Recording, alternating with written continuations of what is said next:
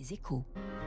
Et avec la Banque Postale, engagée aux côtés de ceux qui font l'économie de demain. Bonjour David. Bonjour Renaud. Le marché français du bricolage est en train de reprendre des couleurs. Voilà, le, le marché du bricolage en fait joue aux montagnes russes de, de, depuis 2020. C'est un gros marché qui historiquement évoluait un peu comme le, le marché immobilier. Hein. Quand les Français achètent des maisons ou des appartements, bah ils font des travaux. En 2020, on, a changé de monde. Dans un premier temps, comme tout le commerce, le bricolage a souffert du confinement, mais ensuite, eh bien, les ventes ont explosé. Les Français ont moins déménagé, c'est sûr, mais ils ont passé plus de temps chez eux et du coup, bah, les ménages ont retapé leur intérieur ou investi dans les fameuses terrasses Covid. Le marché a été très porteur aussi en 2021. Début 2022, résultat, le marché était en hausse de presque 20% par rapport à 2019, mais forcément, du coup, bah, cette année, la demande a reculé et le bricolage a connu un petit coup de mou. Mais depuis septembre, oh surprise, les ventes repartent. Alors comment expliquer ce côté euh, très cyclique sur le marché du bricolage, David Euh, Depuis le début de l'année 2022, les ventes reculaient parce qu'on avait un effet de base. On se comparait à une année euh, 2021 très élevée. Et puis surtout, on a vu apparaître les tensions sur le front de l'inflation.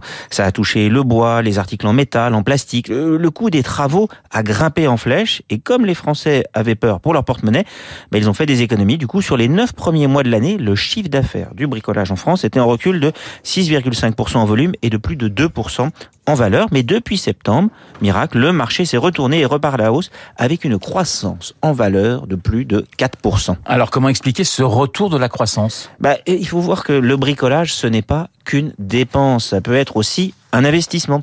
En cette période de flambée des prix de l'énergie, les ménages ont en fait profité de septembre pour investir dans quoi? Dans l'isolation de leur maison. Sur certains produits comme la laine de verre, les joints pour fenêtres, les thermostats, les radiateurs et plein d'autres petits trucs, bah on constate même des hausses en vente de plus de 20%.